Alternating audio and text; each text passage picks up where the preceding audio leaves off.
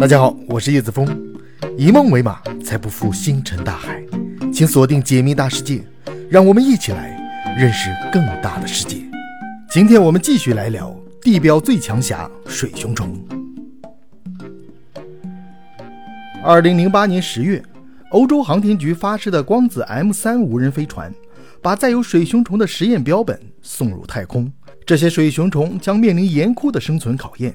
光子 M 三航天器在距地球表面二百五十八公里的高度绕地球运行，它的主要任务是携带一些生物进行空间实验。这些科研人员们，他们希望能够利用一些拥有顽强生命力的物种，来测试一下太空的恶劣环境，在这些恶劣环境下是否有生物可以存活。在可以立即杀死人类和大多数其他生命形式的太空环境中，尽管水熊虫已经停止了所有生物活动。但令人难以置信的是，一些水熊虫却奇迹般地存活了下来。这项研究由瑞典克里斯汀斯特大学的伊格玛·约翰森教授领导。他和其他科学家一致认为，如果世界上有动物能够在宇宙的极端环境中生存下来，那么一定就是缓步类动物了。这些缓步类动物，它们大多体型较小，肉眼难见。它们在其门下分为三类，即一流行走、慢行走和真正的慢行走。水熊虫则是一流行走动物，因此他们选择了两种水熊虫进入太空舱的实验舱。这两类小家伙就是大黄水熊虫和小斑点水熊虫，让他们在辐射、真空和低温下暴露十天，观察这些生物在太空中的行为。太空中的真空和低温对许多能睡觉的生物来说并不是什么大问题。生物最害怕的是太空中的超级辐射，例如说宇宙中的紫外线的强度。大约是地球的一千倍，因此只有百分之十的水虫能经受住这样的极端考验。其中，大黄水熊虫未能通过测试，全部在浩瀚的太空中死亡；而其他的水熊虫则忍受住了生死考验，成功的回到了地球，受到了科研人员的青睐。紫外线还有高能光离子，可对活性组织造成重大的损害，晒伤和皮肤癌就是明证。在太空的超强紫外线下。水熊虫身体的一些细胞可能会因为紫外线的原因导致灼伤或者死亡。此外，在完全开放的宇宙空间中，太阳的紫外线可以非常容易地破坏生物的染色体，这样就会导致生物无法繁殖生育。太空之旅结束后，幸存的小斑点水熊虫仍然具有良好的繁殖能力，并生下了一些水熊宝宝，这让研究人员感到困惑。他们在一份报告中写道。为什么它们在受到强烈的空间辐射后还能繁殖后代？这仍然是个谜。研究人员说，和耐辐射的微生物一样，水熊虫必须有一种独特的细胞机制来修复辐射损伤，或者它们有一种直接抵抗太阳辐射的方法。约翰逊教授说，没有数据表明，当水熊虫暴露在太阳辐射下时，它们的身体正在发生变化。因此。我们不知道太阳辐射对它们造成了多大的损害，以及它们是如何修复这些损害的。如果某一天科学家们可以揭开水熊虫的超强抗辐射的能力，那么一些抗辐射的技术或是药物就会得到极大的发展空间。利用这些技术，可以有效地造福人类，在未来的宇宙航行中也能有效地抵御宇宙中的辐射侵害。除了在太空中的出色表现外，科学家们早就知道。地球上的水熊虫的超强耐力，当然，不同种类的水熊虫的耐力是不一样的。大黄水熊虫和小斑点水熊虫这两种水熊虫，它们在宇宙中的不同的命运，就是非常好的证明。虽然生活在潮湿的环境中，但水熊虫却具有很强的耐旱性，可以进入脱水状态。当栖息地干燥时，它们将停止所有的新陈代谢，处于一种暂停休眠状态。有些甚至可以假死几十年，直到一滴水把它们唤醒，它们伸展双腿，再次苏醒。在脱水和零下二百七十三摄氏度的极低温条件下，水熊虫仍然能够生存。它们还可以在脱水状态和一百五十度的高温环境中存活。它们可以在极度寒冷和低压的喜马拉雅山脉以及水压极高的深海中找到。另外，这些水熊虫它们还具有很强的抗辐射能力。这也是最让科学家们诧异的能力。不仅在太空，在地球上，原子弹爆炸后，在爆炸现场可以找到幸存的水熊虫，因为水熊虫能够承受五万七千伦琴的 X 射线辐射。在五百伦琴 X 射线的辐射下，人类的生命将处于危险之中。人类大猩猩和狗可以在太空中生存，但只能存活几分钟。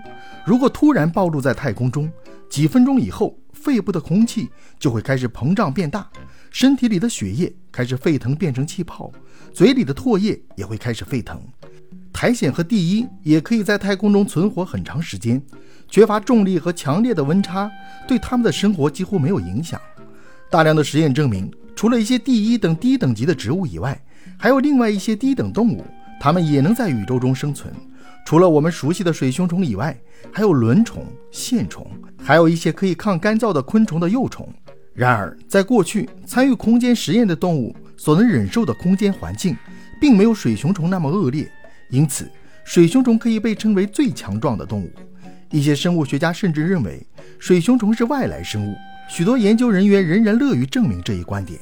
光子 M 三宇宙飞船的研究结果为支持地外生命的科学家提供了新的证据。因为水熊虫的实验强烈表明，在一些自然条件较差的地外行星上也可能存在生命。苔藓可以在太空旅行中存活很长时间，而水熊虫可以在苔藓中存活。在未来，人类可以首先通过无人驾驶的宇宙飞船，将苔藓和水熊虫运送到合适的行星上，以便它们能够在外星球上繁殖。当这个比较简单的生态形成规模后，人类就可以进入这个被测试过的星球。那么，在这个星球上建立基地就相对来说非常的容易了。英国牛津大学和美国哈佛大学的研究人员曾考虑了小行星撞击、超新星爆发。和伽马射线爆发这三种可能的天文灾难场景，但结论是，这三类事件都不足以将地球上的水熊虫毁灭。宇航服可以阻绝宇宙射线，还可以给宇航员们提供氧气、水分以及合适的气压与温度。所以，从严格意义上来说，宇航员们并没有真正的处于外太空之中。但是，水熊虫却不一样，即使被直接暴露在外太空之中，不用任何防护措施。它们也依旧可能存活。它可以承受对人类而言致死剂量的重离子和伽马辐射。最后，我们来看看水熊虫的基因到底有什么特别。科研人员在其体内发现了一种超氧化物歧化酶基因，以及更多拷贝的 mRE 十一基因，用于修复 DNA 双链断裂。这些基因可以帮助减轻氧化损伤、修复 DNA，从而起到保护作用。它体内。还缺少了一些与环境应激有关的基因，也就是说，环境的变化对他来说，他的身体并不会有太大的体感，这可能也有助于他们渡过难关。水熊虫还有抵抗辐射损伤的一个独门武器——损伤抑制蛋白。这种蛋白质从水熊虫的胚胎时期就开始大量生长，它可以结合在 DNA 上，并作为护盾抵抗辐射损伤。对于水熊虫的不死传说，很多人会产生一个同样的疑惑。水熊虫是不是杀不死的？其实能让水熊虫在恶劣的环境下仍然不卑不亢的原因，除了上面所说的保命系统外，还有一个重要原因，这也是导致它死亡的关键，这就是它的荚膜。它的荚膜可以说是它护身的铠甲，一旦失去它，死亡也会将至。只要我们在沸水中加热破坏它的荚膜，脱去这层铠甲后。号称地表最强不死之身的水熊虫，也会在最简单的物理反应下束手无策。水熊虫固然拥有不死之身，但保护它的亦是它最致命的弱点。另外，水熊虫的寿命也并不长，在一个它们舒适而潮湿的栖息地中，一只水熊虫可以生存三个月到两年半。不过有发现，它们在干燥的环境下存活了将近十年，而在那些极端环境下，也就是它们休眠后。可以存活十到三十年，但也有报道称，发现在苔藓上沉睡一百二十年的水熊虫成功苏醒。最后，你想不想见识一下这个地球上最顽强的生物呢？很简单，我来教你。